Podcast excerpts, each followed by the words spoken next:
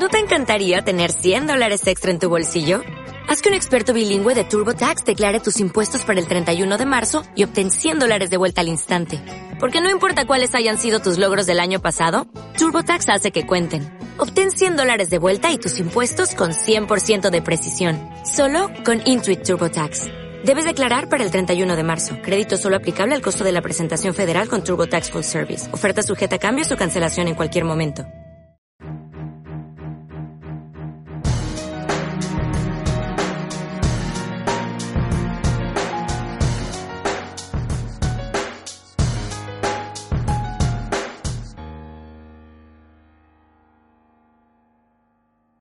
Bienvenidos, queridos amigos, a una nueva edición de este programa que se llama Marcando el Norte. Norte, norte, norte, para arriba. Muy bien, don Jorge Manuel Rodríguez, profesor de Derecho, pero por lo que a nosotros nos interesa, experto en la sábana santa, ya usted desde los 16 años. Pues sí, la verdad es que, bueno, yo creo que la primera vez que yo fui consciente de la pasión tenía 12 años. O sea. Yo eso lo recuerdo porque, porque yo estaba viviendo con un hermano en la misma habitación, dormíamos en la misma habitación, y me dio una llorera que me quedé pasmado. O sea, y mi hermano decía, ¿pero qué te pasa? Y yo es que estaba pensando en la pasión, de repente se me ocurrió, era un, no sé si pudo ser un Viernes Santo o una cosa así.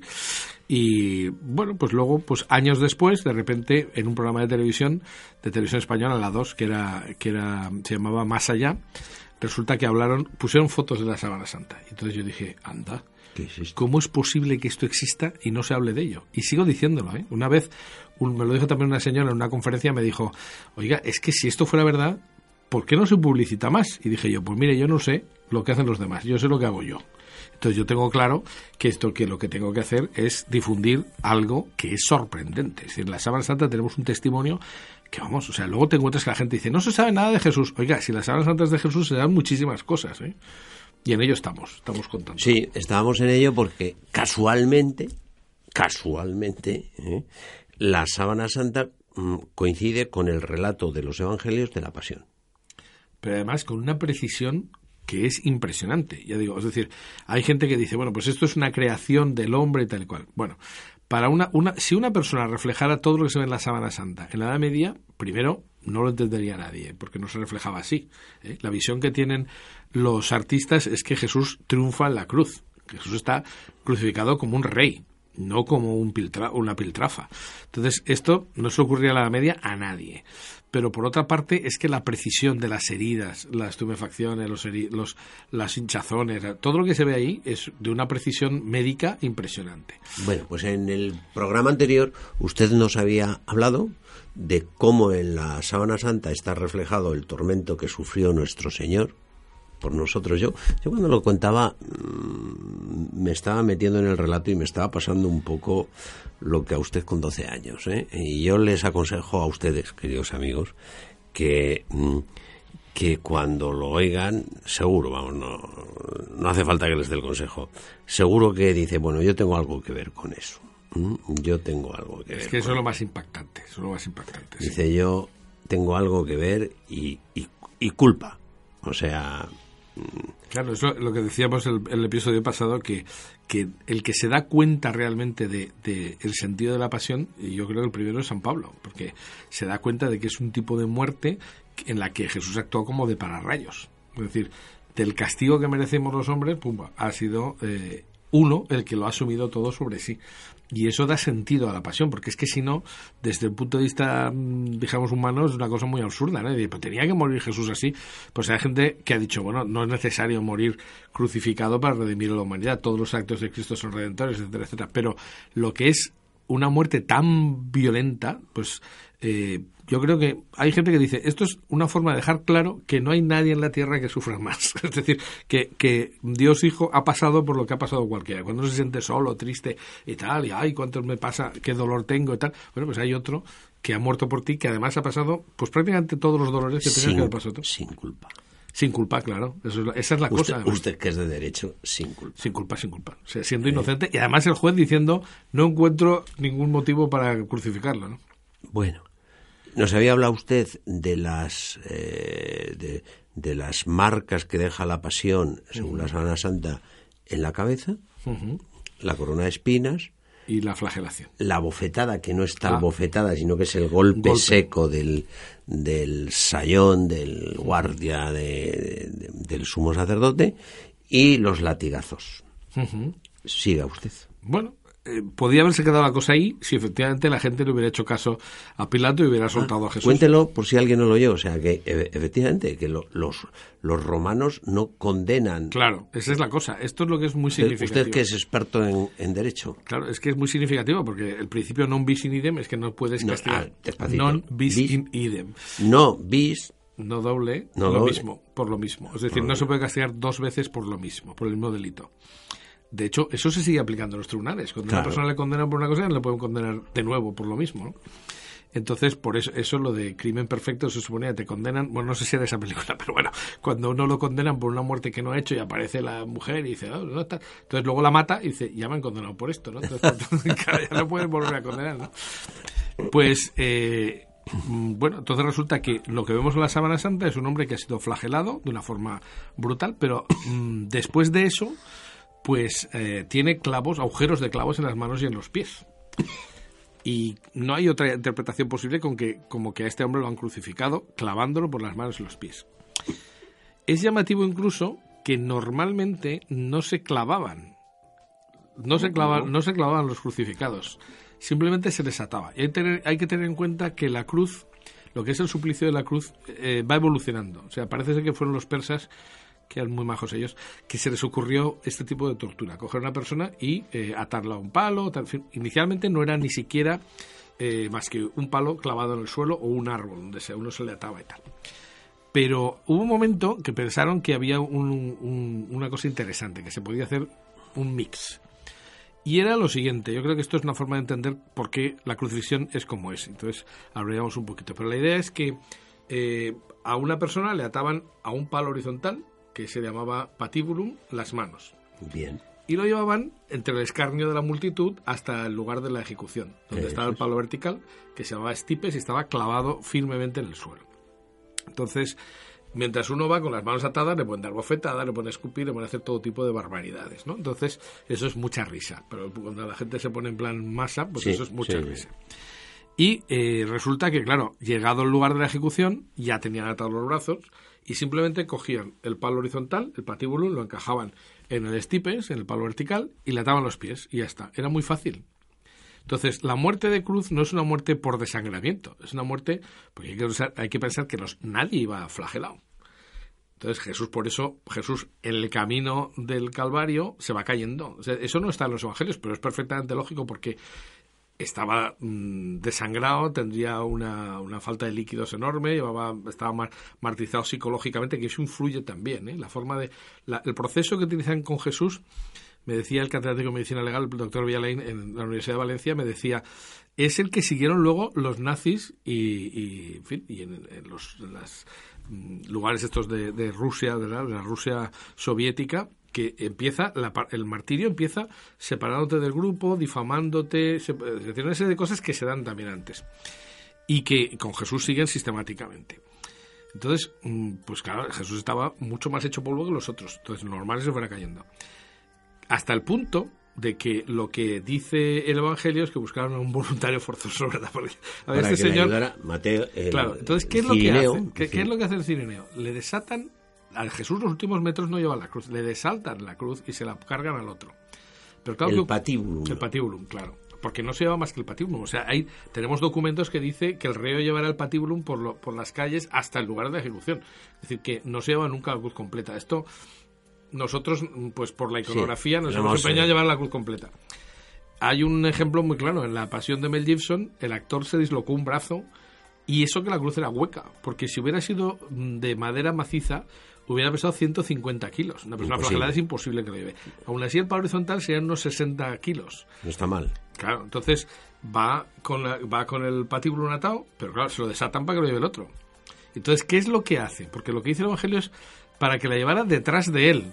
Que esto ha hecho que la gente interprete que el otro llevaba el palo, Ah, sí, cogiéndote, eh, pero cogiendo- no, la llevaba detrás de él. Jesús va cayéndose, va O sea, muriendo. va ya sin el patíbulum delante y el otro con el. Entonces llega al, al- al Monte Calvario, entonces lo que hacen es que hay que volverlo a atar. Pero claro, la experiencia que tienen los, los soldados es que cuando no lo van a atar no, no colabora, ¿no? Entonces era mucho más fácil tirar de una cuerda y ponerle un clavo y plom. Con un solo golpe quedaba perfectamente sujeto. Por eso no le ponen el clavo, como se ve en la síndone, se ve perfectamente que es eso, es decir, el clavo está no en la palma de la mano, sino en la zona del pulso, en el carpo. Entonces esto es curioso porque eh, se han hecho experiencias con cadáveres porque no hay voluntades para hacer este tipo de cosas. claro. Entonces, eh, poner clavo en la palma de la mano hace que, si además el reo tiene que moverse, se rompa, se puede romper la mano perfectamente, porque hay que Claro. pensar que una persona que pese 80 kilos, por la, por la suma de las fuerzas, eh, una cuestión puramente Sí, física, sí. son 90 kilos de tracción en cada mano. 90 kilos de tracción es mucho peso. En este punto se rompe la carne. Entonces eso ya se hizo pues hace más de un siglo en, en París, ¿no? Hubo una experiencia y luego se ha hecho varias veces. Entonces un clavo donde está está puesto por una persona que sabe esto, que es profesional y que además contradice toda la iconografía. Entonces curiosamente, sí, entonces sí. ¿por qué hicieron eso? Pues porque el que el que sabía esto tenía experiencia, ¿no? Entonces, claro, está clavado por las manos y los pies. En la sábana incluso se ve, eh, eh, tiene, como tiene los brazos sobre el cuerpo, se ve solamente la parte externa del brazo, dijéramos. Se ven regueros de sangre que siguen la posición de un crucificado. Es decir, la sangre se ve que cae hacia, hacia Claro. abajo, pero es hacia arriba, en la posición que está en la sábana. Y en el, y en el carpo se ve un agujero cuadrado. O sea, con unas buenas fotografías ves el- el- el- la herida cuadrada del clavo. El clavo te- podía tener como un centímetro de lado Oh, que es una barbaridad. Yo, en nuestro museo, que nosotros tenemos un pequeño museo en nuestra sede en Valencia, pues resulta que tú ves ahí y dices, esto es, claro, la gente se piensa un clavito, pero es que no lo, no estamos tan tan absolutamente acostumbrados al, al relato de la pasión que no, no somos conscientes. Entonces, claro, un agujero así produce un efecto que es que toca o corta el nervio mediano. Entonces, el nervio mediano es motor y sensitivo, por tanto es el que repliega el pulgar hacia adentro. Y produce, se sabe por heridas de guerra, uno de los dolores más fuertes que pueda soportar una persona. Entonces, claro, el hecho de que des- desataran a Jesús, pero claro, en ningún sitio se dice que se le condenara a morir clavado. Pero al poner clavos, que era poco frecuente, pero se daba alguna vez, entonces esto origina que le multiplican el dolor, pero de una forma brutal. Entonces, claro, una persona que está en carne viva, que está moviéndose para respirar, porque esa es otra. Si tú coges a una persona y la, y la atas de las manos y dejas el cuerpo colgando, se asfixia. Claro, se bloquea la caja torácica, no se puede empujar el diafragma y entonces uno mm, pues se asfixia. ¿Qué es lo que hay que hacer? Que él tiene que tirar hacia arriba, empujar los aire. pies, claro, exactamente, y está moviéndose. Pero claro, cada vez, cada vez de eso se, se araña el nervio mediano, es una barbaridad, ¿no? Entonces, claro, la posición en la cruz es una posición que necesita respirar. ¿Qué hace Jesús según nos dice el Evangelio? Está rezando. Otra cosa que no se dice nunca. Todas las frases que dice Jesús, las siete palabras, están en dos salmos. Uno de ellos es el famoso Dios mío, Dios mío, ¿por qué me has abandonado? Que se han, han corrido ríos de tinta teológica sobre eso. Vamos a ver, si tú dices, y dijo Padre Nuestro, lo que estás diciendo es que dijo el Padre Nuestro. Eso, claro. la primera frase de, eh, de un salmo, que creo que O sea, que dijo todo el salmo. Claro, pero es que luego ahí dice que esto, que mis enemigos tal, que la, que, la- que tengo la boca seca, bueno, lo dice prácticamente. Entonces tiene sed y dan a beber. Es decir, hay una serie de cosas que dices, es que están en los salmos. Jesús, eso es lo que haría un buen creyente judío. Es decir, rezar. Pero el salmo del Dios mío, Dios mío, ¿por qué me has abandonado? Es que termina diciendo, pero tú, Señor, me ensalzaste, tal cual. Es decir, termina bien, no termina mal. Entonces, eso es que la divinidad a- abandonó a Jesús. Estamos sacando las cosas de quicio. O sea, mucho más fácil. usted, vea usted el salmo. Claro, eh, pues ya estamos. Pues, eh, claro, y lo hacía entrecortadamente porque se tenía que estar moviendo y además con un dolor brutal. Al final queda la postura de asfixia y eso es lo que explica la herida de avanzada. Porque lo que hacían normalmente los soldados para, tenían que asegurarse la muerte de Cristo, o bueno, el reo que fuera. ¿Por qué? Pues porque eh, la condena era morir en la cruz. Ya, claro, claro. Tenían Esto es que otra- acabar la- el claro, trabajo, claro. Esto es otra cosa que los juristas nos llama la atención. O sea, en Estados Unidos, una persona que muere eh, electrocutada, no dicen que muera en la silla eléctrica, sino que se le condena a recibir no sé cuántos mil voltios, no sé la cantidad que es. Si al tío ¿Los aguanta? Ah, pues claro, no ha pasado nunca, pero bueno, ah, ya se ha cumplido la condena. En el caso de Jesús, no. Y además había cuatro soldados que se jugaban la vida si el reo salía vivo. ¿Mm?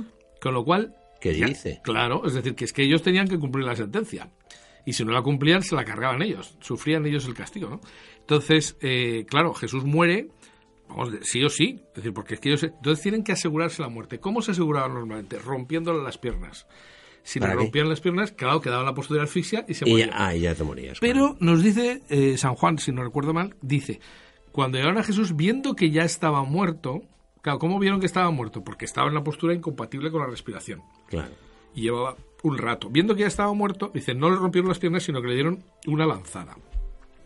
La lanzada es, está dada por donde la daría un romano, por el lado derecho porque el corazón está más bien hacia la izquierda, porque normalmente uno se protege el corazón, los enemigos siempre con el escudo. Además, curiosamente se sabe que, aunque sean zurdos o no, se protege el, corazón. Hay una tendencia, igual que las madres ponen a los niños siempre para que oigan el corazón, en el lado, de la, en el lado izquierdo. ¿Y por qué tiene la lanzada en el lado derecho?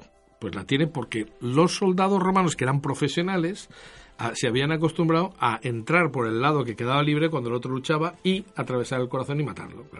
Entonces, esto lo podemos ver, por ejemplo, en el Galo Moribundo, que es una escultura que está en los museos vaticanos, donde se ve, y se llama Moribundo porque tiene una herida igual que la de la sábana santa en su sitio. O sea, es que con esa lanzada entre la quinta y la sexta costilla, entrando prácticamente en la horizontal, se produce la muerte.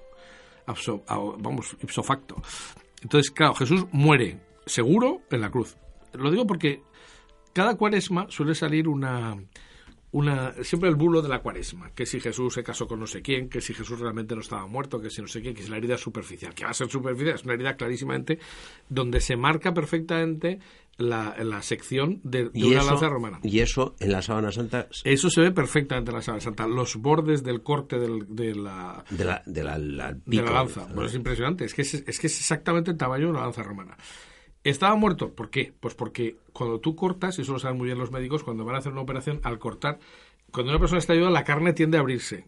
Y ahí se ha quedado exactamente la marca del tamaño de la lanza. Por tanto, ya no vive, está muerto. Pero es que además sale poca sangre, se ve en el costado poca. ¿Por qué? Pues porque ha dejado de circular, o sea, la sangre está parado. Entonces sale la que queda en la aurícula eh, derecha del corazón. Entonces, eso encaja perfectamente con el caso. O sea, Jesús estaba muerto, pero se aseguran y lo entierran. Porque si no, les ejecutan a, claro. ellos. ¿Mm? Es decir, eso de no, es que estaba. Esto, yo también he leído. No, estaba, lo metieron en el sepulcro a la fresca.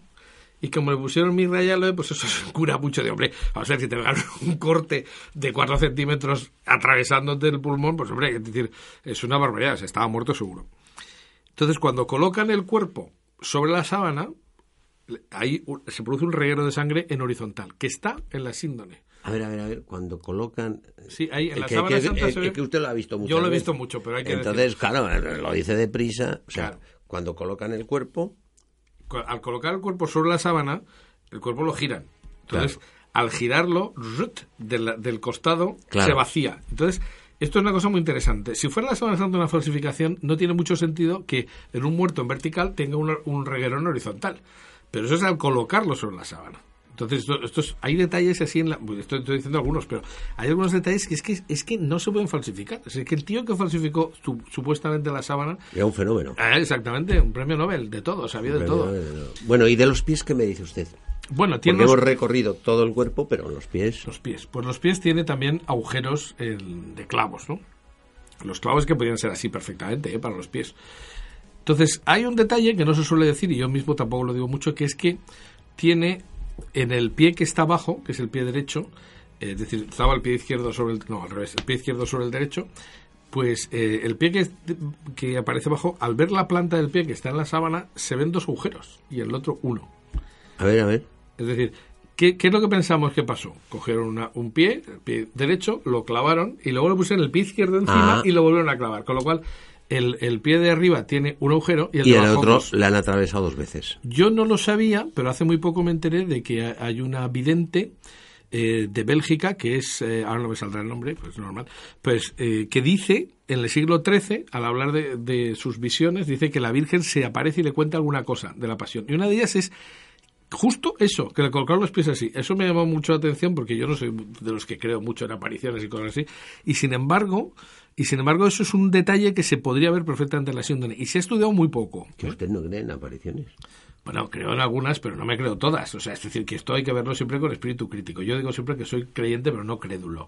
Entonces hay que pasarlo siempre por una... Yo soy creyente, y me, la- yo soy creyente y me las creo todas. Me parece estupendo. de hecho, de hecho, lo que pasa es que la Iglesia mm, deja absoluta libertad para eso. Puede eso- ser católico, apostólico. No, pero todo lo que aproveche para el cesto. Pues bien, claro. Eh, o sea, que no que. ¿eh? Yo tengo también algún amigo que está Bueno, muy bueno, bueno. Mm. Bueno, pues Estábamos hablando de los pies, de la sábana sí, santa. eso no plantea mucho problema porque claro, si tienes el pie aquí, aquí el peso del, del cuerpo con que si ves un clavo gordo ya está, no, no hay- no hay ningún problema, ¿no? Entonces, pero vamos, se ve claramente que O sea, se- que hay un pie que tiene dos agujeros, dice usted. Sí. Y además, el pie que está bajo pues, se llena más de sangre. Y de hecho, el pie que, que estuvo arriba, que es el pie izquierdo, en la sábana parece más pequeño y más alto. ¿Por qué? Pues porque tiene rigor mortis la pierna. Es decir, la marca de las plantas de los pies está en un pie más alto Ah, que el otro. Que el otro. O sea, no, no, no va igual. No está igual. Aunque, claro, cuando lo dejan descansando, no tiene los pies Yo supongo encima. que todo esto, usted ha hablado de científicos, de, eh, eh, eh, de, de científicos eh, de microscopio y tal, profesores de anatomía, supongo que... Claro, o sea, Eh, bueno, sobre todo forenses, que son los Fore- que se encargan. forenses. Claro, claro. Es decir, que, que son los que te dicen, estas heridas son las de un crucificado real. Esta persona está muerta, tiene rigor mortis, tiene una serie de cosas que nos indican. Es más, lo que pasa es que voy a decir justo al final una cosa que es muy polémica, pero es, Dígala. ¿cuándo se produjo, después, desde el punto de vista de un forense, cuándo se produjo la imagen? Vamos a suponer que sea Jesús, que lo entierran el viernes, a la caída de la tarde. La imagen no es del domingo, es del viernes por la noche. Y entonces uno dice, ¿qué? Pero si eso contradice la resurrección. No, señor, porque el concepto que tiene un judío de la resurrección es volver a la vida, vo- vo- volver a ser visto. Pero ¿por qué iba a estar el cuerpo sin corromperse? Porque en la sábana santa no hay signos de corrupción del cadáver. Es decir, ¿por qué iba a estar en estado latente? No, hay signo. No hay. Entonces, ¿por qué iba a estar Y, en y estado hubiera latente? quedado, hubiera quedado. Claro, pero es que vamos a ver, es que tiene que, ¿por qué tenía que quedarse paralizado el proceso de, la descomposición del cadáver para desaparecer tres minutos antes el domingo? O sea, puede desaparecer perfectamente el viernes el cuerpo. Otra cosa es que vuelva a la vida, lo vean el domingo, que eso sí. Pero, por ejemplo, los ortodoxos celebran el viernes por la noche la aparición de Jesús a su madre, lo cual explicaría por qué ella no va luego con los ungüentos al día siguiente. Lo ha visto. Amigo. Lo ha visto, ya sabe, ya sabe que está vivo. Eso podría tener una explicación, ¿no? O sea, pero, y- pero entonces sería la resurrección, no. No, Es que resucitar es volver, no irse. no sé. Claro, claro, claro, claro. Es decir, que podría ser perfectamente, ¿no? Pero, vamos, hicimos la experiencia, nuestro equipo de investigación, pues uno de los importantes integra- eh, integrantes, que es el profesor Vialain, eh, pues que ahora es el presidente de honor del centro, pues un ingeniero que estaba también en el equipo le dijo, tú como forense puedes saber cuánto tiempo lleva muerto el cadáver cuando se produce la imagen. Y, y nos dijo, es que el rigor, mori- el rigor mortis, o sea, la rigidez del cadáver, se instaura muy rápido cuando uno muere haciendo ejercicio, que es el caso de moverse en la cruz. Y ese, ese moverse eh, hace que esté, bueno, hay un proceso químico que hace que se quede duro, como, como un animal de caza cuando le pegan un tiro o lo que sea, Sí. que está corriendo, se queda dura la carne. Pero cuanto más rápido se instaura la, la rigidez cadavérica, más rápido se va. Entonces, más allá de las 11 a las 12 de la noche del viernes, el cuerpo se hubiera desmadejado, se hubiera quedado blando. Y entonces habría quedado en otra posición. Y entonces está rígido, por tanto, fue casi inmediato la desaparición del cuerpo. Que además es que Dios no hace nunca un milagro innecesario. ¿Para qué tiene que estar, y como digo, en estado latente hasta un momento antes de que vengan el domingo a ver el cuerpo, ¿no? O sea, puede irse perfectamente. Y otra cosa es que vuelva. Claro, claro, claro. Y ahí es su teoría de que ese es el momento en que se podría haber aparecido a la Virgen y por lo cual no. Bueno, eso no es que lo diga yo, lo dicen los, lo dicen los, los, los ortodoxos, lo ven muy lógico, muy normal. Bueno, bueno, bueno, bueno, bueno, está bien, está bien. eh. Muy interesante todo eh, y, y como siempre nuestro no amigo es el reloj. Ay, qué lástima, porque iba a decir una cosa, pero bueno, lo diremos después, en otro, en otro En otro programa. Sí, ¿eh? sí, cuando hablemos de la imagen de Jesús, diré una cosa que quería decir. Bueno, pues mm, lo dejamos Con lo cual tienen que venir a verlo de nuevo. Y si quieren ampliar, pues aquí está el libro de don Jorge Manuel Rodríguez, Sábana Santa, un misterio que permanece, y sobre todo la página del, del Centro Español de Sindonología, donde uno también se puede hacer socio. Sí, ¿eh? sí. Y eso viene muy bien, ¿eh? porque cuanto más socio, más posibilidades de hacer cosas. ¿eh? Pues sí, además tenemos proyectos muy interesantes. Si se salen, marcarán un hito. Bueno, pues ala, venga, a apoyar esto que es importantísimo, que nos ayuda a conocer mejor al Señor y, y, todo lo que padeció por nuestros pecados, que es que al final eh, todo lo que estamos diciendo aquí eh, no es un ajusticiado, ¿verdad? Eh, es nuestro redentor el que sufre todo esto. Don Jorge Manuel, el próximo día aquí, ¿eh? Estamos emplazados. Queridos amigos, muchas gracias por haber estado con nosotros durante todo este tiempo y decirle que nos vamos a poner a trabajar para que dentro de unos días podamos ofrecerles una nueva edición de este programa que se llama Marcando el Norte.